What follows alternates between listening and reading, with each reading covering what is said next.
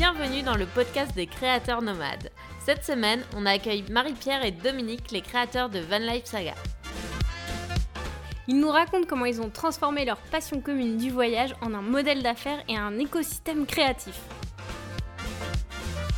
Ils partagent aussi avec nous les enjeux de la van life, aussi bien sur le fait de travailler sur les routes que sur la consommation. Dom et Marie-Pierre t'expliquent comment ils ont trouvé leurs premiers clients et comment ça leur a permis de voyager à travers le monde. Ici Mumu et je suis avec Clem. On a décidé de convertir un bus scolaire en studio de création et en cinébus. On t'explique tout ça sur notre blog et notre chaîne YouTube Voyage en roue libre. Notre objectif est de t'aider toi aussi à devenir un créateur nomade, que tu sois photographe, rédacteur, vidéaste, designer, illustrateur, graphiste. L'idée, c'est que tu puisses devenir un freelance heureux depuis ton canapé ou sur une plage du Costa Rica. Nous avons donc décidé de partir à la rencontre de créateurs nomades aux quatre coins du globe pour qu'ils partagent avec nous leurs conseils, leurs galères et leurs inspirations. Et on passe en mode van life. Bonjour Dominique et Marie-Pierre, bienvenue dans le podcast des créateurs nomades. Comment ça va aujourd'hui? Ça va bien Super bien Oui, merci de nous avoir invités. C'est super le fun. C'est avec plaisir parce qu'on s'est rencontrés pendant une conférence et euh, votre histoire nous a, nous a touchés et nous a intrigués. On a eu envie de vous interviewer pour en savoir un petit peu plus puis partager ça avec euh, les gens qui nous suivent. Donc, est-ce qu'en quelques mots, vous pourriez leur dire euh, quel est votre projet? Où est-ce que vous êtes en ce moment? Quel âge avez-vous? Bref, vous présentez un petit peu chacun votre tour. Ben en fait, on est Dominique et Marie-Pierre. J'ai 31 ans, Marie-Pierre a 29 ans. On s'est rencontrés dans une agence qui s'appelle Orchestra, de laquelle je suis propriétaire. Et puis depuis ce temps-là, ben, Marie euh, travaille avec nous sur à peu près tout. Mm-hmm. Et puis euh, les projets qu'on a nous forcent souvent à sortir euh, sur la route pour pouvoir travailler sur n'importe quel genre de milieu. Par exemple, tous les clients qu'on a dans le milieu touristique, les clients qu'on a dans les milieux en région, les milieux régionaux, nous forcent à sortir sur la route souvent. On a construit une vanne d'ailleurs parce qu'on s'est bien rendu compte que avec les nombreux déplacements, les hôtels, euh, les clients qui nous appellent qui sont même pas dans le même pays que nous autres. On avait besoin d'apprendre à travailler dans un milieu extrêmement restreint.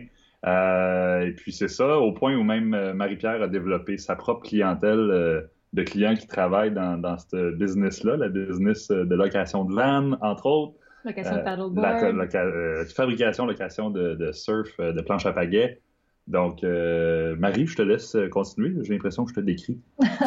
non, mais c'est ça. Puis ben, le projet l'année prochaine, c'est qu'en fait, depuis la construction de la vanne, on va partir pendant six mois. Donc, moi, je suis aussi étudiante au doctorat à l'Université d'Ottawa. Donc, on part pendant six mois travailler sur des contrats à la pige sur la route. Puis moi, je vais être rendue à un stade où je vais juste faire, en fait, de la rédaction.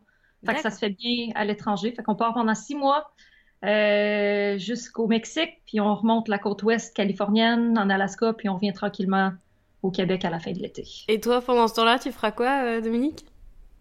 Mais pendant ce temps-là, moi, je vais sans doute travailler sur des projets en parallèle avec euh, Marie-Pierre sur euh, certains clients, entre autres, mais on va développer une série de contenus qui est encore à définir parce qu'on a différentes options qui s'offrent à nous, mais on va créer soit une web série ou un documentaire sur certains enjeux de l'Amérique du Nord à bord même du véhicule qu'on a construit l'année passée. Donc, euh, c'est beaucoup d'heures de travail, beaucoup d'heures de tournage, beaucoup d'heures de montage, mm. d'entrevues, de photographie, de rencontres avec les gens du milieu, du vanning, mais aussi euh, de l'environnement, euh, de la politique, si je me fie à certains projets qu'on a fait à date. Et puis, ça risque d'être riche. En fait, l'axe risque, en fait, l'axe doit être déterminé prochainement. mais on a trois ou quatre options là, qui sont sur la table en ce moment et qui vont demander un tournage d'environ six mois. Ouais. Est-ce que. Euh, c'est à moi. Je connais vous pas l'autre bord.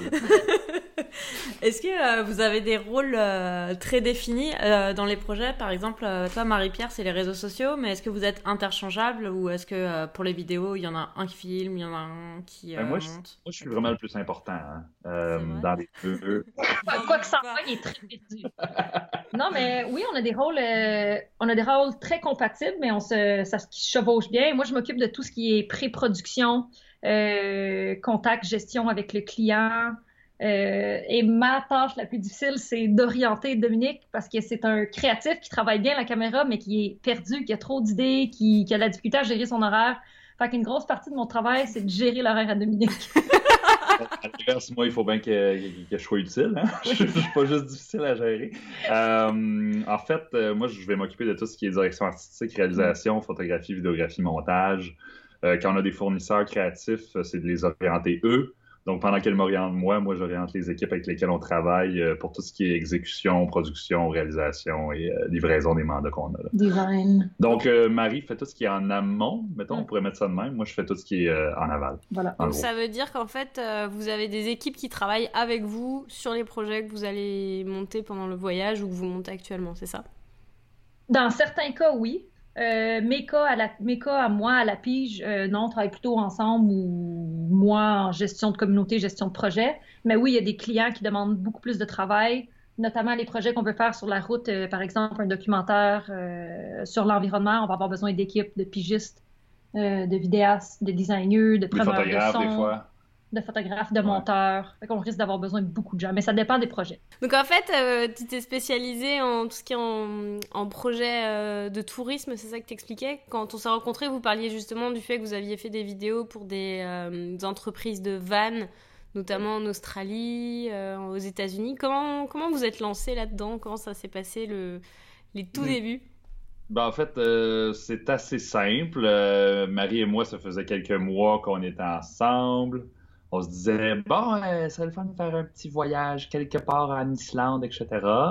Euh, je savais qu'elle savait écrire, elle savait que je savais faire de la vidéo.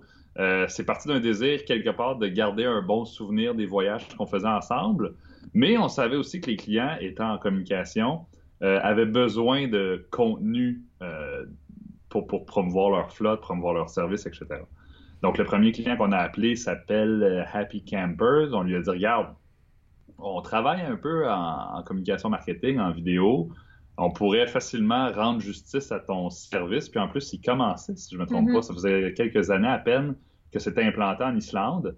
Donc, on les a appelés, on a dit regarde, on peut te faire un road trip en échange d'à peu près tout le matériel marketing que tu pourrais avoir besoin pour les 12 prochains mois. Et puis, je ne sais pas si vous le savez, mais un road trip en Islande, c'est extrêmement coûteux. Là. Euh, et on n'a rien eu à payer. Donc, euh, déjà là, c'est un win-win parce que payer des vacances quelque part, c'est, ça crée un déficit dans un budget annuel qu'on n'a pas eu besoin d'assurer cette année-là. Puis on s'est dit, crime, on réussit à créer de la valeur, mm-hmm. on réussit à aider les clients à l'étranger, tout en faisant ce qu'on aime faire dans la vie. Est-ce qu'il y aurait moyen de démarrer un genre, pas une business, mais une genre de dynamique euh, client-influence qui pourrait être payante à long terme? Puis c'est comme ça que ça a commencé l'Islande. Je ne sais pas si j'oublie quelque chose. Non, je pense que tout bien. Je pense qu'à la base, justement, c'était un désir pour nous de voyager. On voulait aller en Islande, mais sachant que c'était très, très cher, on s'est dit, regardons cette option-là. On mm. l'a fait. On est revenu ici. Les clients étaient satisfaits. Nous, on s'est dit, crime, voilà une belle porte d'entrée pour voyager à faible coût. Les gens qui avaient vu les sagas, qui est la, la web série, avaient capoté. C'était rafraîchissant comme contenu. Fait que je pense qu'on s'est dit, répétons les sagas, puis faisons-le dans d'autres pays qui se portent bien au van life. Fait qu'après ça, l'année d'ensuite, on est parti en Nouvelle-Zélande. Ouais, avec le même genre de deal avec Juicy. L'année d'ensuite, on a fait euh, Native Camper Van au Colorado. Mm-hmm. On a fait Arctic Campers en Norvège. On a fait, on, a fait euh, Happy Campers en Afrique du Sud. Euh, et là, ça fait cinq qu'on fait. C'est extrêmement demandant, c'est très exigeant de créer du contenu, du contenu marketing qui est au niveau de l'industrie sur la route. Donc, euh, euh, on a pris cette euh, opportunité-là pour créer notre propre portfolio de matériaux de voyage. Et puis, c'est à, partir de, de ces projets-là qu'on a créé notre propre projet sur lequel on est en train de travailler. Donc, c'est comme ça que ça s'est développé. On s'est quand même fait une belle réputation au sein des flottes de véhicules en location un peu partout sur la planète. La preuve, c'est que les trois derniers, on s'est fait appeler pour y aller. Colorado, euh, la seconde qu'on les a contactés, on a dit Oui, il me semble qu'on a vu ça passer. Euh, la Norvège, c'est ça qui s'est passé, puis l'Afrique du Sud aussi. C'est intéressant. Donc en fait, vous êtes parti en vous disant Ok, on va faire un deal avec quelqu'un pour monter un projet en portfolio. Et ensuite de ça, finalement, la qualité, puis le fait que ça marche, etc., les gens commencent à vous appeler, puis ont envie de travailler avec vous. Et maintenant, j'imagine que vous êtes rémunéré en plus d'avoir le. Exactement. Ouais. Donc, euh, vous avez fait ce qui est intéressant, je ne sais pas si c'est ce que tu allais dire, mais Marie a aussi décroché des contrats à long terme Avec certaines en de ces direction, ouais. ouais, en direction marketing. Ouais. Donc, elle est directrice marketing pour la flotte aux États-Unis. Ouais. Ok. Euh, on a réussi à, à- à- à se faire un peu d'argent avec euh, les flottes en Norvège. Ouais. Et puis, euh, c'est toujours intéressant, là, comme si on continuait comme ça. En fait, Marie continue comme ça, d'ici un an, elle peut en vivre. là. Donc, euh, c'est quand même intéressant. Ouais. Donc là, vous avez monté une structure à vous en plus euh, de l'agence Orchestra qui est à côté. C'est comme. En fait, c'est Marie a sa structure. Je, te- ben, je vais te laisser, je vais te laisser la Ben, place. ben, vas-y, j'ai l'impression que tu comprends mieux la structure que moi. Marie a sa structure, c'est super simple en fait. Euh, elle, elle- elle est considérée comme travailleur autonome. Ouais. Donc, euh, le salaire, elle met beaucoup d'heures en gestion client que moi, je peux pas mettre parce que je m'occupe d'une autre compagnie. Donc, Marie est comme devenue sa propre compagnie de gestion de contenu. Euh, évidemment, moi, je l'aide quand je peux sur la route avec tout ce qui est vidéo, photo, articles de blog, etc. Mhm. Et ce qui arrive, c'est que le contenu qu'on crée pour Marie, euh, pour les clients Marie, en fait, c'est un contenu qui devient une propriété Orchestra. Et, et qu'est-ce que je veux dire par là? C'est qu'Orchestra peut maintenant utiliser ce contenu-là dans son portfolio pour décrocher des clients d'une toute autre envergure, Ouais. Euh, ce qui fait en sorte que c'est gagnant-gagnant pour nous deux, mais gagnant pour la compagnie aussi, puisqu'elle a maintenant accès à ce qu'on appelle une ligne de contenu de voyage qui fait en sorte que, par exemple, pour des organismes touristiques, pour des parcs nationaux, pour, euh, écoute, il y, en a plein là, qui peuvent se baser sur les sagas pour se faire une idée et puis acheter les services de la compagnie en tant que tel. Donc, c'est un gros écosystème très euh, 2019-2020 là, de. Influenceurs sur la route, euh, boîte de prod établie, euh, équipe solo euh, à bord de sa vanne qui fournit à peu près tout le monde, puis tout le monde réussit à faire de l'argent sur le site. Donc, c'est c'est vraiment, vraiment, vraiment intéressant. je trouve. Ouais, c'est intéressant, c'est d'avoir vraiment combiné toutes les forces de chaque. Exact. euh, Exact. Et euh, Ouais. une petite question, avant l'Islande, est-ce que vous aviez déjà fait des road trips et vous aimiez ça la van life Excellente question. Euh, moi, c'était mon premier à vie. Ok. Euh, j'ai fait beaucoup, beaucoup de camping avec mes parents quand j'étais jeune. On dormait dans des tentes euh, à pluie battante. Mais le van life, j'avais jamais, j'avais jamais, jamais, jamais essayé. Puis encore, c'est ça, on s'est dit, on va en Islande, qui était beaucoup trop dispendieux si on louait une voiture puis si on louait de l'hébergement. Fait qu'on s'est dit, la manière la plus économe de le faire, c'est la van. Puis moi, j'ai tripé. Mais toi, tu as eu une expérience complètement différente avec le van life. Ouais, ben moi, j'ai j'ai été élevé dans une vanne en partie. Dans une vanne, c'était plus un classe C, là. C'était Ouais. un Corsair 1985 de 25 ou 27 pieds de long. Donc, euh, euh, juste les- pour donner une idée aux, aux Français qui écoutent, euh, 25 pieds de long, ça fait. euh, Ça fait 5, ça fait 6 mètres de long peut-être? Euh, Ouais. je sais pas. Ouais, ça ressemble. Ouais, ça 6 mètres. Attends, attends, Ouais, attends, attends, parce que oui, c'est ça, 6 mètres. 6 mètres de long. c'est juste parce que sinon, ils vont pas, ils vont pas doser. Ouais, Ça c'est ça. fait 600 cm. Si c'est 6000 mm de importe. Donc, Oh toi, là là. t'as t'as grandi en partie dans un van. C'est ça que tu nous expliques? Oui, dans, dans ce qu'on a un motorisé en français qu'on qu'on- qu'on classifie de classe C. Donc, euh, plus long avec euh, toilette, douche, cuisine, euh, Mhm. name it. Puis, euh, on a été élevé là-dedans, euh, ma sœur, mon frère, moi. Mes deux parents ont très bien fait ça. Ils nous ont apporté littéralement sur toute la côte ouest, sur toute la côte est, sur tout le Canada, tout le Québec, toutes les maritimes. Puis, très honnêtement, jusqu'à l'âge de 13-14 ans, il y avait toujours un, un véhicule dans la cour où on pouvait aller dormir en cas de besoin. Et puis, comme mes parents sont militaires, on avait souvent besoin d'en faire l'utilisation pour vivre. Donc, de 14 ans à 30 ans, c'est comme un peu tombé en dormance parce que je suis allé à l'école, à l'université, euh, j'ai commencé ma compagnie, je suis parti en tournée, mais quand je suis revenu et puis que j'ai commencé à fonder ma famille avec elle, avec, Marie- Ah, avec Marie-Pierre, je me suis dit, je pense qu'il manque un élément dans cette famille, un campeur. Donc, euh, c'est le premier, euh, le premier gros achat qu'on a fait ensemble. Est-ce que tu peux nous raconter justement l'histoire de l'achat qui est assez euh, touchante? Mm, Ouais, on- oui, on peut faire ça. Euh, Marie avait dit un petit peu à la légère en, en- en- en revenant de l'Islande. hein, Ouais. Ça serait le fun d'avoir notre propre van, là, tu sais, là, ça serait le fun. Puis là, j'ai dit, ben, on peut, tu sais, moi, j'ai- toujours eu une van, puis on, on s'en est toujours servi, puis c'est le fun, puis c'est jamais, jamais beaucoup de troubles, là, et c'est toujours synonyme d'aventure, la vanne. Donc, si tu si en veux une, on en fait une. Le problème, c'est que euh, je dis beaucoup de choses, puis je, je fais pas tout ce que je dis parce que je dis trop de choses. Ouais, Donc, je- très vrai. donc Marie, elle a dit, ben, c'est ça, achète une vanne quand tu seras prêt en 2050, là, puis Mm. euh, on fera ça rendu là. Mais euh, à sa grande surprise, euh, C'était un, genre un jeudi soir de ju- mai ou juin. Mais, J'étais allée magasiner avec ma mère aux promenades de l'Outaouais ici, puis Dominique était venu nous rejoindre pour le dessert. On est allé manger une fondue au chocolat et il m'a offert en cadeau une espèce de boîte, une, une boîte tout simplement qui disait, puis j'ai encore le, j'ai encore le, le papier à la maison qui dit je vais aller jusqu'au bout du monde avec, avec toi. Je fais parfait, mon Dieu, c'est quoi une demande en mariage? J'ouvre la boîte, il y a une clé. Et là, je me dis, mais c'est quoi ça, cette clé-là? Et là, je réalise à ce moment-là que c'est une vanne. Une clé de camion, là. Ouais. Ouais, fait que je me mets à pleurer visiblement devant la clé. Je me rends dans le stationnement et il y avait la vanne qui était là, complètement vide, qui est un ancien camion pour métro. De livraison. euh, ouais, un ancien camion de livraison d'épicerie que mon frère était allé chercher le matin même en cachette, en train, à Toronto. Ok. Euh, ouais, ouais, c'était... euh, Donc, je, lui- je nous ai donné ce camion-là à sa fête. Je pense que c'était un gros cadeau quand même. Ouais. Et puis là, ben, à partir de ce moment-là, on s'est dit comment est-ce qu'on convertit ça en une vanne? Euh, moi, j'avais jamais fait ça. Marielle avait jamais fait ça. Puis le plan de match n'était pas dessiné Mm, de mon côté. Je savais pas du tout, du tout, du tout comment on allait faire.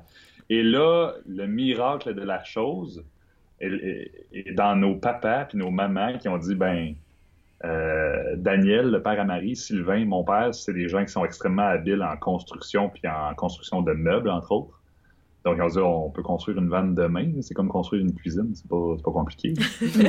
Donc, ils ont commencé un soir euh, à griffonner. J'ai encore les images de ton père qui barbouille Mm. sur un vieux logiciel ordinateur puis à la main les différentes composantes de la vanne. Il envoie ça à mon père. Mon père continue avec un logiciel 3D qu'il a acheté, qui a figuré par lui-même. Euh, il a dit Est-ce que vous voulez plus ça, ça? Marie et moi, on était extrêmement stricts sur le design. Ouais. On a dessiné toutes les composantes avec eux autres. Et puis, en l'espace de trois mois, les meubles ont commencé à prendre forme. Euh, des boîtes en bois au début, ensuite des boîtes avec des comptoirs, avec des éviers, des fours, des tanks à eau, du gaz, propane, des mythes, avec des, des tuyaux, des, des- des- des cabinets pour mettre les vêtements, des tables, des chaises. Là, j'ai fait OK, OK, ça, ça se passe, là. nos pères sont, sont non seulement excellents à construire des cuisines, mais c'est les meilleurs van builders du Québec. Pas. Ils sont particulièrement excellents. Ouais, on est peut-être biaisés, mais ils sont vraiment, vraiment bons. Ils sont très, très, ils sont Ouais. excellents. Ouais. Je J'ai pas trouvé quelqu'un qui construisait mieux des vannes que ceux-là. Non, ils sont excellents. Fait que, euh, fait que c'est ça. Fait que, euh, du jour au lendemain, après 12 semaines, on avait une vanne. Ouais, voilà. 12 semaines. Ça fait rêver 12 Est-ce que, semaines. est-ce que depuis, est-ce que depuis le temps, ils, ils en ont refait des vannes ou... Ils en ont fait une deuxième. Euh, on- Ce dimanche, justement, on vient de livrer la première vanne à un client. Mon papa a fait tout ce qui est isolation, euh, plancher. Puis le père Adam a fait tout ce qui est construction là, de, de A à Z de la vanne. Fait que pour la première fois, on a livré une vanne ce dimanche à un client du père à Dominique. Donc là, vous avez lancé un business en plus de création de vannes. Ben, non, c'est pas tant nous, c'est plus les papas qui ont décidé un peu de faire ça. Nos deux, ben, en fait, nos deux pères sont à la retraite, mais ils ont des emplois à la retraite. Puis ben, l'emploi au père Adam à la retraite, c'est de faire des vannes maintenant. Excellent. Que, euh, ouais, les gens viennent, en fait, les gens tombent un peu par hasard sur notre compte Instagram quand ils ont vu les photos de la nôtre, puis ils nous demandent si on l'a construit, puis on. On dit oui, puis On passe la commande à nos pères. Voilà. Puis là, non, ce qui est drôle, c'est que là, ils ont, une- ils ont, ils ont six commandes dans le, le carnet en ce moment. Waouh, c'est beaucoup parce que des vannes comme ça, c'est quand même coûteux là de mettre ça en place euh, au niveau de tout ce qu'il y a à mettre à l'intérieur. euh, C'est extrêmement coûteux, oui. Puis les gens qui viennent nous voir sont sérieux, ils sont éduqués, euh, ils savent ce qu'ils veulent, ils ont fait leurs recherches et puis ils veulent simplement un coup de main. Puis finalement, on finit par donner un gros coup de main parce qu'ils savent que les papas, ils sont extrêmement euh, attentionnés et, et- et- et mathématiques dans leur approche. Mhm. Donc, euh, ils finissent par toutes les faire. C'est- Et est-ce que c'est les papas qui ont euh, vraiment fait le van euh, de A à Z? Ou est-ce que vous, vous avez un peu mis la main à la pâte? On a mis quand même la main à la pâte, là. En Ah. fait, on a fait tout ce qui est design. Oui, On a fait tout isolation. ce qui est peinture. Ouais, c'est ça. On a fait tout Isolation. ce qui est ouais, finition. Tout ce qui est finition, peinture. Isolation. On a fait. euh, J'ai installé des poignées. On a installé des poignées. Je les ai pas installés à la bonne place, donc j'ai fait des trous partout dans les meubles. Il fallu qu'ils recommencent les meubles. Euh, sinon, quoi, quoi d'autre? Qu'est-ce que vous avez mis au niveau de l'isolation? Est-ce que vous allez pouvoir vivre dedans en hiver ou pas? Hmm, en fait, ce qu'il faut savoir, euh, les amis français, c'est que les hivers au Québec sont particulièrement euh, dangereux. Euh, si tu es pour vivre dans un véhicule l'hiver au mois de février au Québec, il faut que tu sois prêt à vivre à moins 30, moins 40 degrés Celsius. Là. Euh, ce qui est pas. En France, est-ce que c'est Celsius aussi? Ouais, ouais. Ah, c'est les Américains seulement qui sont. euh, Ouais, les Américains sont mêlés. Puis là, rien que pour mêler encore plus la donne, nous, on utilise des pieds pour les mesures de construction puis des mètres pour les distances.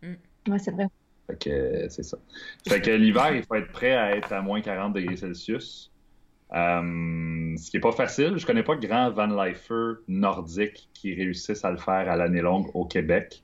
Ben, Euh, Il y en a certainement là, qui sont capables de rester dans le nord toute l'année, ouais. mais ils ont tendance à aller vers le sud. Ben, c'est ça. La preuve, c'est que les amis qu'on a qui ont des vannes, nous, au Québec, partent vers le Mexique ou vers la côte ouest américaine l'hiver parce qu'il fait beaucoup trop froid. Ouais. Bah, genre, tu peux, faire, un- tu peux partir un week-end, mais euh, tu peux pas ne- non plus faire un mois parce que le problème de l'eau euh, reste là aussi. Là.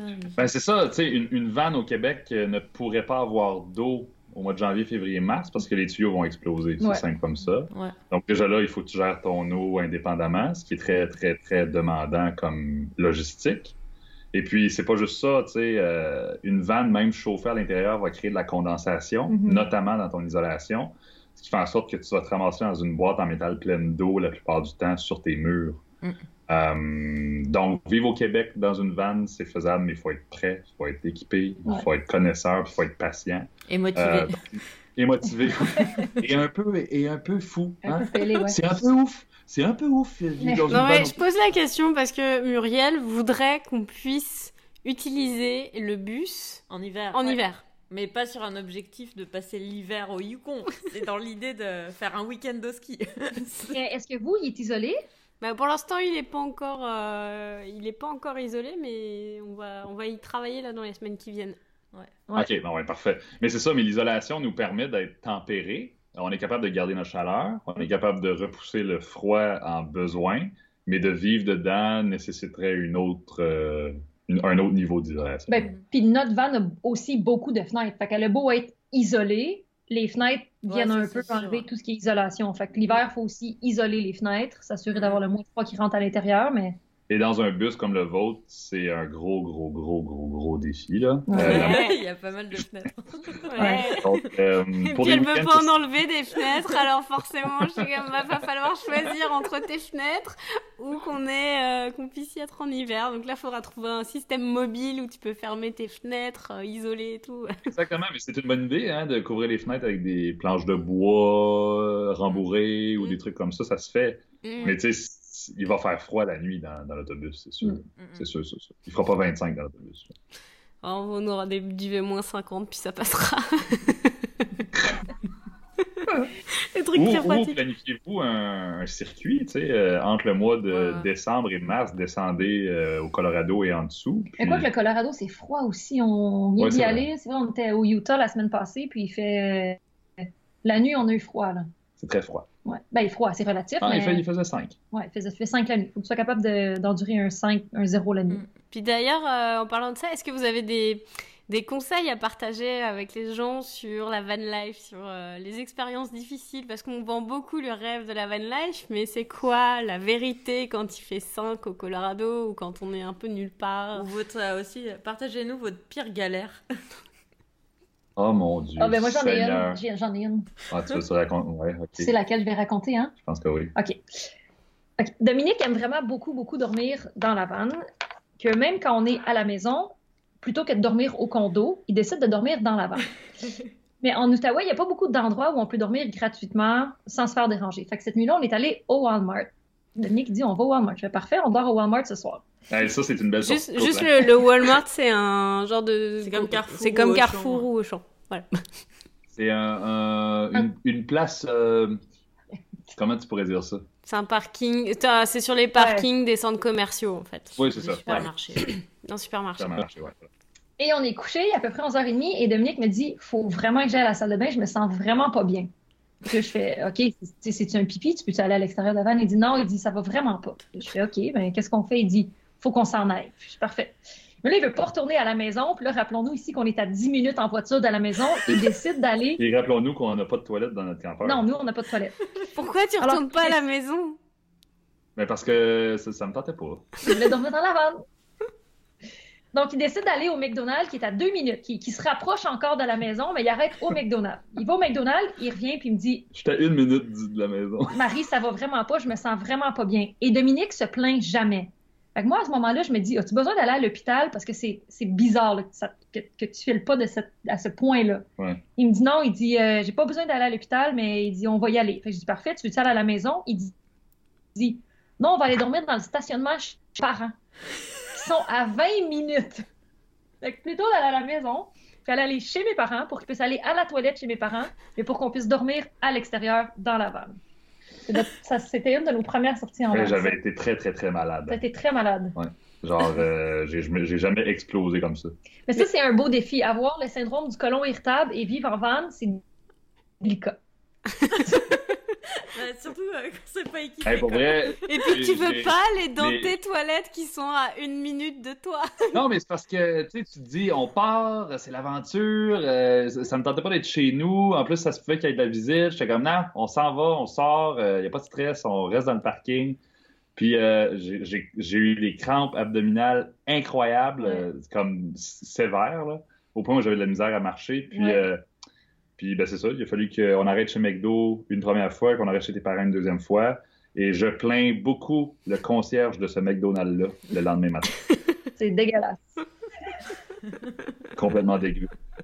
C'est Voilà. deg, comme qu'il dit. Ça, c'est une de nos premières expériences en van. Mais c'est ça, mais non, mais le, le- le point à cette histoire-là, c'est que en van ou dans n'importe quel véhicule où tu décides d'habiter, que ce soit un bateau ou euh, je sais pas, un autobus, euh, un classe C, un classe B, euh, si t'as pas tout, si t'es pas conscient de ce que tu as comme réserve d'eau, Mm. de nourriture, comme euh, comme accessoire, comme toilette, etc. Il faut vraiment que tu adaptes euh, ta vie à ce que tu as et non le contraire, comme on peut faire dans un condo qui est euh, plein de services, plein d'eau, plein de nourriture tout le temps, plein d'électricité. C'est pas rare en van qu'on ait un plan A qui tombe à l'eau parce que la batterie meurt, parce qu'il n'y a pas de toilette autour, parce qu'il n'y a plus d'eau dans, la- dans, dans- dans la vanne, parce que la nourriture est passée date. Donc, c'est un peu. euh, on tombe rapidement en mode survie euh, en van, euh, si bien que ça te remet systématiquement en perspective sur ce que tu vis au quotidien dans une maison, par exemple. Mhm. Et ça te force à faire beaucoup plus attention à ce que tu consommes. Juste en eau, quand on est en van, Marie et moi, avec 7 gallons, on dure 7 jours. On fait attention un- quand on lave les aliments, on fait attention quand on se brosse les dents, les verres d'eau, on fait attention, on essaie de les prendre ailleurs. Euh, Tandis que à la maison, 7 gallons, je pense que c'est une douche. tu sais. Ouais. Donc, Mm. il faut faire attention à ça. Puis ça nous conscientise vraiment beaucoup à ce qu'on utilise. La preuve, c'est que aujourd'hui, on se lave plus tous les jours, euh, on n'utilise plus ou à peu près plus d'eau pour se brosser les dents, pour faire la vaisselle, pour euh, même la nourriture qu'on consomme, on la consomme au complet. Mhm. Sinon, on achète des très petites portions. Donc, c'est vraiment l'histoire de la toilette en est une bonne, mais c'est rien qu'une histoire pour euh, illustrer comment ça te remet rapidement en perspective de vivre sur quatre roues. Ouais. Ouais, finalement, ça vous a ça vous remis dans le. Comment dire Ça vous a conscientisé sur votre consommation et sur euh, votre façon de vivre. Ça a eu un impact quand même sur votre vie, euh, même quand vous êtes euh, à la maison. Ça. Même j'imagine niveau électricité, euh, si vous travaillez et tout, euh, vous devez gérer vos stocks d'électricité là, parce que si t'as besoin d'avoir pour l'ordinateur, etc., les caméras, les machins. Ah. On a un gros panneau solaire sur le, sur le toit de la vanne, mais quand on conduit, ben, c'est là qu'on recharge nos téléphones, on recharge nos laptops, on charge les batteries de caméra, mais Tout est branché. on fait attention beaucoup. Ouais, tout est branché sur l'alternateur. On profite vraiment. Ben, c'est ça, c'est une manière de- de- de- d'économiser. On, on profite de l'alternateur qui roule Mhm. dans le véhicule en mouvement pour pouvoir recharger la plupart de nos batteries parce qu'on sait que si on arrête trois jours à une place puis que le panneau solaire ne fournit plus, ben on meurt. On, le- le- toutes Ouais, les batteries ça. meurent. Donc, euh, Donc, c'est vraiment important de faire attention. Puis, ça, ça, ça force à une bonne utilisation de, des sources d'énergie que tu as déjà. Par exemple, il y a des modèles de douche qui vont chauffer l'eau à l'électricité sur un moteur en marche. Et ce qui fait en sorte que quand tu arrives à destination, tu as de l'eau chaude ou tiède pour te laver, contrairement à certaines douches au propane qui te forcent à dépenser du gaz pour Mhm. chauffer de l'eau. Est-ce que vous bougez beaucoup justement quand vous faites les voyages? Vous êtes euh, quand même très mobile, vous roulez tous les 2-3 jours? Comment... Quel est votre rythme? Euh, à l'étranger, on voyage beaucoup, beaucoup. À tous les jours, on se promène ou on change de place. Mais là, dans le projet qu'on veut faire pendant six mois, sachant qu'on a besoin d'écrire ou qu'on a besoin de se concentrer, je pense qu'on va cibler certains endroits où on va passer un peu plus de temps. Ok. Euh, on a établi déjà Portland, euh, une place au Nouveau-Mexique. On peut passer deux semaines, se camper, être fixe pendant deux semaines, puis après ça, on va repartir, on va reprendre la route. Puis vous serez dans le Ouais, van euh, pendant ces semaines-là ou vous prendrez Ouais, genre un ouais. Airbnb ou... Non, Non, non, non, non, On serait dans le van. ouais. On fait tout pendant six mois euh, dans la vente. Vous la Ouais. quittez pas. Jamais. Mais on s'habitue. Hein. C'est vraiment facile Ouais. à, à s'habituer à un, un véhicule comme celui-là. Ouais. Et de toute façon, euh, on s'est déjà fait dire par euh, d'autres euh, van lifers, euh, peut-être plus intenses que nous, que la van, c'est juste un moyen de transport pour dépla- se déplacer d'une place à l'autre et vivre à l'extérieur. Euh, rapidement, on rencontre des gens qui sont fans d'escalade au Colorado, au Nevada, euh, qui se disent, ouais, on a une van, on a investi 30-40 000 US dedans, mais on passe notre temps sur les parois de montagne, dans les sentiers, sur la route à faire du vélo, euh, dans les déserts, dans les forêts à explorer. Donc la van, c'est vraiment juste un lit sur quatre roues avec une cuisine. Euh, Si un tu qui travailles pas. Si tu travailles pas, évidemment, mais tu sais, même ceux qui travaillent, il y a des couples euh, qu'on suit qui travaillent extrêmement fort de leur van Mhm. et euh, ils ont quand même un setup qui leur permet d'être efficaces au Mm. travail euh, 7 jours semaine. là. Mm. Le gros défi, en fait, c'est pas tant le véhicule, c'est le Wi-Fi dans le Mm. cas d'un Ouais. travailleur autonome. D'ailleurs, si vous avez des trucs, euh, on est tout oui, hein, parce qu'on n'a pas de trucs, puis on cherche tout le temps des cafés pour avoir un peu de connexion Internet. Ouais, bah nous, ce qu'on a fait, c'est que bah, en Australie, c'était un peu galère dans certaines zones parce qu'on n'avait pas de. Il y Bah, avait juste pas de. couverture, Il y a juste zéro couverture. Puis, Ouais. en fait, ce qu'on faisait, c'est qu'on planifiait en avant. euh, Bah, avant, de partir dans un pays, ce qu'on fait, on regarde un peu les quels sont les opérateurs, puis c'est quoi la meilleure couverture. Par exemple, pour l'Australie, on avait deux forfaits. On en avait un pour les villes, euh, parce que quand on était proche des villes, souvent c'est les, les forfaits data sont moins chers. Mhm. Puis euh, quand on avait besoin d'être euh, connecté, mais là on était euh, dans le bush, complètement perdu dans le désert australien, ben, il y avait, je pense que c'était Telstra qui avait une meilleure couverture. Ok, ouais. Puis euh, du coup, on passait sur celui-là. On Puis, basculait en fait entre les deux. Il y avait aussi le- l'aspect où on, on prévoyait avant dans les applications, en général, ils disent où tu vas avoir du Wi-Fi. Et euh, moi, je planifiais en avant en fonction de mes clients. Je savais à peu près à quel moment j'aurais besoin d'envoyer un document ou à quel moment je risquais d'avoir une urgence. Donc, je savais à peu près euh, s'il fallait qu'on roule et qu'on atteigne un point. Ouais. C'est un peu Ouais. comme un checkpoint, tu sais. Bon, Ah, c'est ouais. fou, hein, c'est fou. Mais c'est pour ça que je- tu sais, on Ah, dit- c'est une on bonne idée. Oui, mais puis on discute souvent de logistique, de van, euh, de- de- le travail sur la route, c'est la deuxième question qu'on se fait le plus poser à- à- après euh, comment vous avez construit votre van. Et puis, euh, le gros, gros, gros défaut du travail sur la route ou du travail en van un peu partout en Amérique du Nord, c'est la couverture, la Mm. couverture euh, Wi-Fi ou la couverture euh, réseau, parce que ça, à moins que tu fasses des colliers puis des peintures puis que tu les vendes une fois par mois, ce qui est, ce qui est aussi un emploi de certaines personnes qu'on connaît, euh, si tu es en communication ou Ouais. si tu, tu- tu vends des trucs Ouais, en ligne compliqué. ou si tu... Mais non, tu es Mais il faut, réussir à avoir un, des clients qui sont pas trop difficiles, où tu sais que t'as pas trop d'urgence euh, absolue à résoudre dans les 24 heures qui arrivent, ou si tu sais qu'il y a un moment d'une remise, il faut que tu sois dans une ville, dans un endroit où ça, où ça connecte. Et ce qu'on faisait de temps en temps aussi, c'est que quand j'avais un gros contrat et je savais que ça allait être compliqué, on prenait une auberge dans laquelle on, savait qu'il y avait un bon, un bon Wi-Fi et je prenais pas de risque de me retrouver avec un truc. Parce que les McDo, par exemple, faut oublier ça. Tu t'as... En Amérique du. Nord, en plus, je crois que t'as une limitation à 20 mégas. Enfin, tu peux Ouais, rien ouais. faire. Tu peux rien Ouais. faire. On a essayé, Ben, on s'est tu dit, peux- bon, allez. C'est ça, tu peux commander des trucs avec leur Wi-Fi dans leur, dans leur restaurant qui dépasse pas 20 MB, mais tu ça sert à rien quand t'es rendu dans le restaurant. Fait que Puis- le Wi-Fi, il sert un peu à rien chez McDo. euh. Puis quand c'est ça, t'as un- une vidéo de 2 gigas envoyée ou quelque chose comme ça, oublie Impossible. ça. Ouais, non. Puis ça, je me Non. suis retrouvée dans une situation où j'avais, c'était en Australie justement, où j'avais un fichier de 1 giga envoyé, puis ch- chaque giga coûtait déjà très cher, puis on était au milieu du bush, et là tu vois ton transfert qui avance tout Oh, doucement, et tu sais que ton client il est stressé derrière, et là, à, la 90, à 98%, il fait annuler. Donc t'as passé 1 giga, Ouais, non, et ça a terrible. pas marché, avec de nombreuses heures de transfert, et juste... T'es juste, euh, ben, c'est ça, un peu frustré, Ouais. mais après ça Bah oui. prend. euh, Mais maintenant, c'est ça, quand on a euh, des rendus des livrables à envoyer, on sait que ça devrait arriver, des choses comme ça. On essaye de rester euh, à côté des centres urbains pour que ça soit facile. quoi. Mais Mais c'est c'est ça, c'est un peu ça qu'on fait aussi. Mais c'est la raison pour laquelle aussi on choisit nos clients.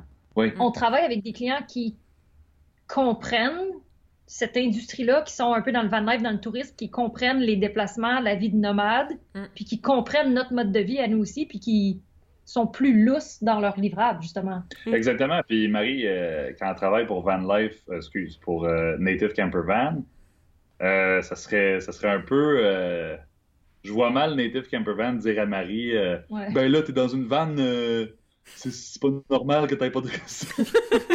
Comme c'est leur problème principal à eux aussi. Donc, je me dis, Ouais. C'est ceux qui comprennent. Même affaire avec euh, la compagnie de planche pour laquelle Marie travaille. euh, c'est des gens qui sont beaucoup en voyage, qui Ouais. connaissent la côte est américaine, qui font des trips de surf ou qui en ont fait pendant longtemps. Qui travaillent eux aussi à distance. On pourrait pas travailler pour certains clients qui sont beaucoup plus demandants, puis qui demandent un 9 à 5 euh, assis devant le bureau, ça fonctionnerait pas. Comment, comment vous faites euh, justement pour choisir les clients? Est-ce que vous avez une démarche particulière? Parce que est-ce que c'est eux qui viennent à vous? Est-ce que c'est vous qui allez présenter votre projet? Comment ça se passe? Ben, c'est vraiment un mélange des deux parce que chez Orchestra, euh, pour ma partie du travail, les clients appellent souvent pour euh, un, besoin très précis. Euh, soit ils ont vu ce qu'on a fait dans le passé avec l'équipe, soit ils ont vu une saga puis ils disent Hey, on aimerait ça participer à ce projet-là ou en faire un nous-mêmes. Et puis rapidement, on est capable d'évaluer si ce qu'on fait. Rapidement, on est capable d'évaluer si la commande euh, nous correspond. Euh, si c'est quelque chose de le fun, si c'est quelque chose de moindrement payant, parce que quelque part, il faut payer des trucs, et si c'est quelque chose qui va être pris au sérieux par la communauté, par ses clients lui, par les gens qui nous suivent, etc. Par exemple, si une compagnie d'armes à feu nous appelait pour faire du contenu sur la route, on dirait sans doute non, parce que ça correspond pas à notre communauté, ça correspond pas à ce qu'Orchestra fait, ça correspond pas non plus à la moitié de ce que les gens vont voir aux États-Unis. J'ai l'impression que ça serait complètement hors sujet pour euh, les sagas, Marie et moi, ou pour Orchestra de faire quelque chose là-dessus. À l'inverse, on peut aussi euh, développer, donc proposer des projets à des clients, donc euh, aller vers les gens avec qui on veut travailler, euh, sous forme, soit sous forme d'appel d'offres ou sous forme de projet pilote, puis leur proposer de faire partie d'une aventure. Euh, par exemple, le Orchestra Camp, chez nous, c'est une série euh, web où les jeunes communicateurs du Québec débarquent dans la forêt et où euh, cette année, c'est un des clients à Marie qui est le client du camp. Mhm. Et puis, euh, les jeunes ont 72 heures pour faire euh, une campagne en forêt avec euh, des défis un peu extrêmes, un peu comme à la Survivor. Et, ça, c'est littéralement un, client qu'on a développé pour pouvoir euh, faire ce genre d'opération. Maintenant, du côté à Marie, j'ai comme l'impression qu'elle se fait beaucoup demander euh, de l'aide avec des compagnies de tous les horizons que malheureusement, elle doit choisir. Ben, ben, puis ce qu'il faut se rappeler, c'est que je suis au doctorat, puis que ma priorité, c'est le doctorat. J'ai 10 ou 15 heures par semaine que je peux mettre sur des clients comme ça. Donc, je choisis des clients qui me rejoignent euh, par intérêt, euh, en fonction de leur vibe, en fonction de leur, monta- de leur mentalité, en fonction de leur manière de travailler. Les clients, ont- je- moi, perso, je les choisis. Euh, je choisis des clients qui, qui me permettent justement de vivre cette van life-là, qui sont un peu plus relax dans leur approche, qui plus patients, plus... euh, ouais, qui comprennent le mode de vie. Puis, tu sais, pour, pour compléter sa réponse, Marie, elle a vraiment besoin d'un fit personnel avec un client parce qu'à Ouais. tous les jours, elle doit être avec eux au téléphone. C'est comme, OK, pour telle campagne, on va faire ça. Pour tel produit, on va pouvoir mettre ça en place. Pour telle location, euh, ça, ça a été un peu moins bien, on devrait faire ça pour la prochaine, etc. Donc, c'est vraiment de son temps perso qu'elle injecte Mhm. dans ses projets 7 jours par semaine. Donc, c'est comme ça qu'elle va choisir ses clients. moi, de travailler avec des clients qui me rejoignent pas, c'est pas de lui faire faveur à ce client-là. Si par exemple, je faisais de la gestion de communauté pour une compagnie qui vend de l'acier, je connais rien en acier, puis l'acier, ça me fait pas triper. fait que c'est certain que ça paraît Ça va, dans la ça gestion de communauté ou dans les. Oui, je dis pas que ça, je dis pas que c'est pas le fun. Je dis juste que Que t'aimes pas l'acier. je dis pas que j'ai- non, je dis pas que j'aime pas l'acier. Je dis pas que c'est de faire une faveur au client, que ce soit moi qui s'en occupe. Mhm. Je pense que les gens qui sont plus connaisseurs dans le domaine qui vont être beaucoup plus motivés que moi. Fait que je choisis vraiment des clients pour qui on va travailler ensemble, puis que le travail va être bon parce que les deux, on va être motivés, passionnés, puis on va avoir l'intérêt de le faire. C'est bien dit, ça. Voilà. C'est un peu ça chez Orchestra aussi. En parlant d'orchestra, Dom, toi, est-ce que tu dois du coup, euh, avec euh, Orchestra, gérer des employés à distance? Co- co- Comment ça se passe? Ben, oui, ben en fait, oui, c'est ça- c'est c'est pas rare que je doive euh, soit participer à l'élaboration de projets ou à la gestion de ressources humaines euh, à distance. D'ailleurs, euh, pour le voyage l'année prochaine, ça va être vraiment un des points importants à mettre en place. Euh, il va falloir rapidement qu'on identifie les tâches que je peux pas faire à distance, par exemple les suivis en personne avec les clients, ça va être rendu impossible. Euh, à l'inverse, il y a beaucoup de tâches que je peux faire seul, comme tout ce qui est conception, rédaction, révision, euh, rédaction d'appels d'offres, euh, conceptualisation, scénarisation. C'est toutes des choses que je suis en mesure de réfléchir par moi-même et puis de valider euh, par téléphone ou par Skype, un peu comme on fait en ce moment avec des gestionnaires de projet. Mhm. Euh, donc, c'est un peu le ballon de tout ça qu'il faut qu'on mette en place avant de, de partir. Euh, chez nous, on aime ça, y donner un terme un peu officiel comme protocole de travail à distance. Euh, mais on, on rit, sauf que les gouvernements, entre autres le gouvernement du Canada, est rendu avec son protocole de travail à distance. Euh, ce qui fait en sorte que tu as des checkpoints avec les gestionnaires de projet, tu as de l'équipement de base à avoir en tout temps entre 9h et 5h pour pouvoir communiquer avec ton équipe. Euh, tu as des méthodes pour euh, de l'évaluation de qualité, l'évaluation de rendement que tu te fais donner une fois de temps en temps dans une semaine pour valider que tu travailles bien sur les bonnes choses. Donc, c'est un peu ça qu'on va m'imposer à moi l'année prochaine chez Orchestra pour pouvoir être fonctionnel au sein de l'équipe. Ok, c'est un beau défi là. Oui, c'est un beau défi, mais c'est un défi qui est de plus en plus fréquent. Écoutez, euh, la génération de travailleurs de laquelle on fait partie, euh, les quatre ensemble, euh, c'est plus des travailleurs qui vont rester euh, 52 semaines au même endroit. là. Non. C'est rendu impossible maintenant. C'est pas juste pour prendre des vacances, c'est juste juste qu'on a besoin de changer d'environnement. Mhm. Euh, on est plus créatif quand on est sur la route, on est plus en santé, on mange mieux, on bouge plus, On euh, consomme moins. on consomme moins d'alcool, mais aussi on consomme moins en général. Donc, euh, les, les- les employeurs en 2020 vont devoir s'adapter à ça. Puis moi, je considère qu'Orchestra fait un pas dans la bonne direction en permettant à moi d'abord, mais aussi à, à n'importe quel employé qui va vouloir pré- présenter un projet à distance, de- d'avoir un protocole en place pour ça. là. Ah, c'était ma prochaine question. Tu m'as devancé euh, justement savoir si les employés, euh, si euh, à Orchestra, vous étiez ouverts euh, bah, justement au télétravail ou euh, travail à distance pour des projets particuliers? Euh, oui, c'est de plus en plus. De plus en plus, c'est graduellement. Euh, on a une designer l'année passée d'ailleurs qui avait affaire à l'extérieur du pays plusieurs fois dans l'année et puis elle nous a dit regardez, je vais devoir sortir du pays cinq ou six fois. Est-ce qu'il y a moyen que pendant les semaines que je suis sorti, on me donne des, trava- des travaux en solo? Nous, on a regardé la question, puis on s'est dit ben, on voit pas d'inconvénient à ce qu'elle travaille sur ce qu'on lui demande tant que c'est fait le vendredi soir, tu sais, tant que c'est tant que c'est terminé à temps. Et puis l'expérience a été concluante. Euh, c'est d'ailleurs à partir de cette expérience-là que j'ai validé avec d'autres instances, euh, entre autres gouvernementales, à savoir comment est-ce que les employés qui travaillent à distance peuvent le faire. Puis, vous seriez surpris de voir la documentation qui existe pour permettre des équipes à distance maintenant dans des grosses organisations comme le gouvernement.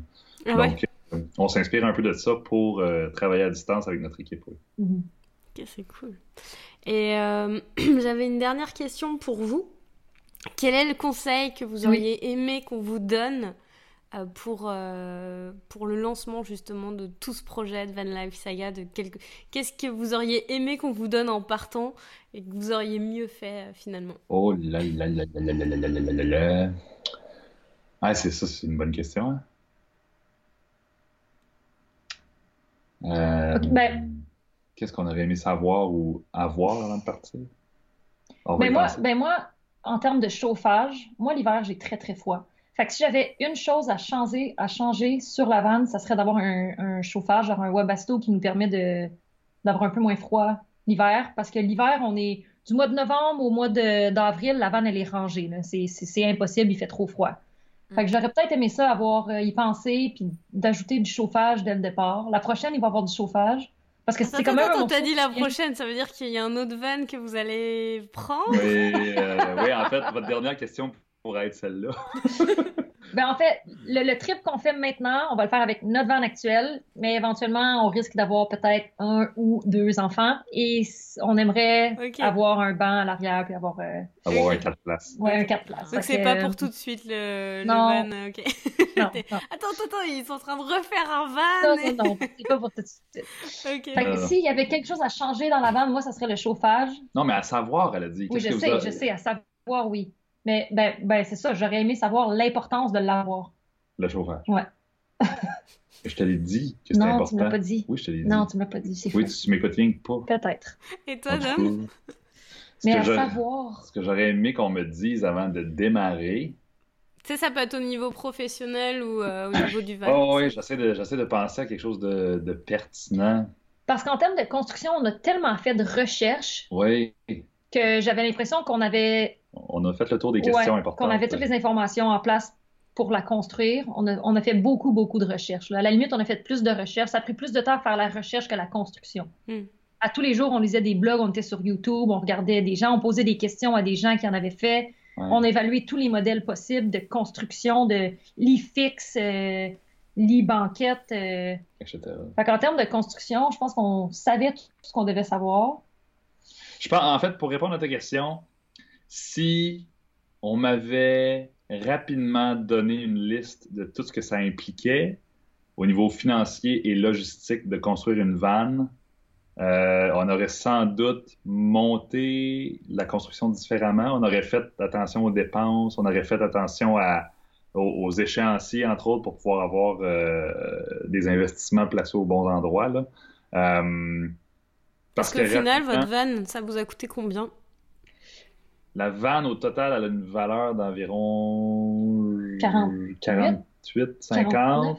48, 50 sans les heures. Ouais, Voilà. sans les heures de. Est inclus le- l'achat du véhicule. Oui, oui, c'était un véhicule assez euh, accessible qu'on a acheté. Euh, c'était un ProMaster 2014 qui avait déjà quelques dizaines de milliers de kilomètres. Donc, euh, c'était pas plein prix. Et puis, euh, les matériaux avec le rack, les panneaux solaires, les batteries, toutes les grosses composantes, quand on a vu le bill final, on s'est dit, OK, c'est pas donné, c'est c'est rais- c'est raisonnable, mais c'est pas donné. Ben, c'est pas donné parce qu'on a décidé de faire des choix. Parce qu'on a fait des choix, puis on a choisi un modèle qui est pas donné. Le van life peut se faire oui, à oui, plus oui. petit coup, mais on a oui. choisi, sachant qu'on allait partir pendant six mois, on a mis, on a mis la totale. Là. Fait qu'on Ouais. on s'est un peu gâté.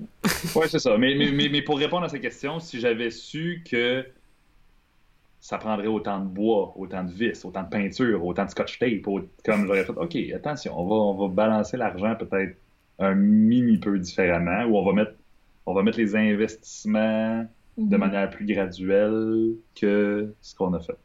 Parce que Ok. reste qu'il a quand même fallu sortir des, des 10 000 piastres à la shot, là. Fait que, fait que c'est ça. Mais sinon, sinon euh, pour vrai, pas grand-chose que j'aurais voulu savoir avant de démarrer. C'est tellement le fun de faire le tour des sources en ligne. Ouais. Euh, YouTube, là, je passais 8 heures par jour à regarder comment poser une batterie. là. Chez moi. Mais c'est tellement une belle communauté aussi. Ouais. Partout sur Instagram, partout sur Facebook, il y a des applications, il y a des groupes, les gens sont tellement intéressés, ils partagent l'information. Fait que c'est vraiment une belle communauté. J'avais l'impression que toutes les questions qu'on avait, c'était hyper accessible d'y répondre. Mm, mm. Bah ouais, Fait nous, que, on, le- euh, on le voit dans nos travaux, hein, parce que on, justement, on fait des stories Instagram euh, en direct, puis euh, on pose des questions, et il y a plein de gens qui viennent nous aider euh, en direct, que ça soit enfin, sur Instagram, mais aussi en réel, ils viennent euh, s'ils sont à proximité, quoi. Puis ça nous, ça nous aide beaucoup. Ouais, ça nous a sauvé la vie plusieurs fois. Ah, c'est ça, je vous dis, la, la question est bonne, mais pour vrai, si t'es vraiment intéressé euh, par la van life, il y a un million de ressources en ligne Mm. pour pouvoir répondre à tes questions. Donc, des fois, on avait des grosses questions, là, à savoir euh, euh, juste quel véhicule choisir pour la grandeur que j'ai puis les travaux qu'on veut faire à l'intérieur à long terme. Ben, rapidement, après une semaine, j'avais ma réponse. Il y a deux ou trois véhicules qui existent pour des gars de 6 pieds 1 qui veulent se tenir debout dedans. là. Mm. Il n'y a, pas- il y a pas mille options. Puis ça, c'était quand même la grosse question avant que je l'achète parce que je voulais faire une surprise. Fait que j'aurais aimé ça que quelqu'un me sauve peut-être trois semaines de travail en disant Mesure SPI 1, vous allez vouloir travailler, vous partez six mois, c'est soit le sprinter, le ProMaster ou le transit. Point final. Ça ça m'a quand même pris une semaine et demie de découvrir cette réponse-là. Ok. Voilà. En parlant des réseaux sociaux, euh, c'est où le meilleur endroit pour vous retrouver et suivre vos aventures? Euh, pour suivre nos aventures, je dirais sur Instagram, euh, vanlife.saga. On est très accessible euh, sur Instagram. On a aussi un compte Facebook, vanlife.saga. Et éventuellement, on va avoir un site web, vanlifesaga.com. Ok. Mais sinon, on est plus fréquemment sur, euh, on est plus fréquemment sur Instagram. Génial. Euh, on va mettre tous les liens en description et merci beaucoup d'avoir participé au podcast. Merci. Merci! Merci pour ton écoute. Si tu veux aller plus loin, j'ai écrit un guide complet qui t'explique comment bien démarrer et booster ton activité de freelance. Tu peux le télécharger gratuitement sur voyageenroue.com slash freelance. Si t'as aimé le podcast, que tu souhaites qu'on continue, c'est vraiment très important que tu nous laisses un avis 5 étoiles sur Apple Podcast ou iTunes. Pourquoi? En fait, ça va te prendre une minute, mais ça va nous permettre surtout d'être visible sur la plateforme et de savoir que ça t'intéresse. Un grand merci. Et si c'est pas déjà fait, Abonne-toi, partage et voyage